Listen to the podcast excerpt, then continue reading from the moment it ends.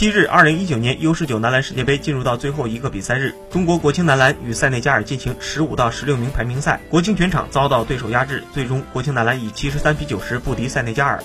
小组赛阶段，国青男篮在 D 组中的战绩是一胜两负，排在小组第三。排位赛阶段，他们接连输给了俄罗斯、拉脱维亚和菲律宾，进入十五到十六名排位赛，对手是塞内加尔。在 U 十九篮球世界杯历史上，中国国青和塞内加尔国青从未有过交手记录。本场比赛，国青男篮落败，最终排名第十六名，创造了历史最差战绩。而之前国青男篮在该赛事上最差成绩是一九九九年和二零一五年的第十五名。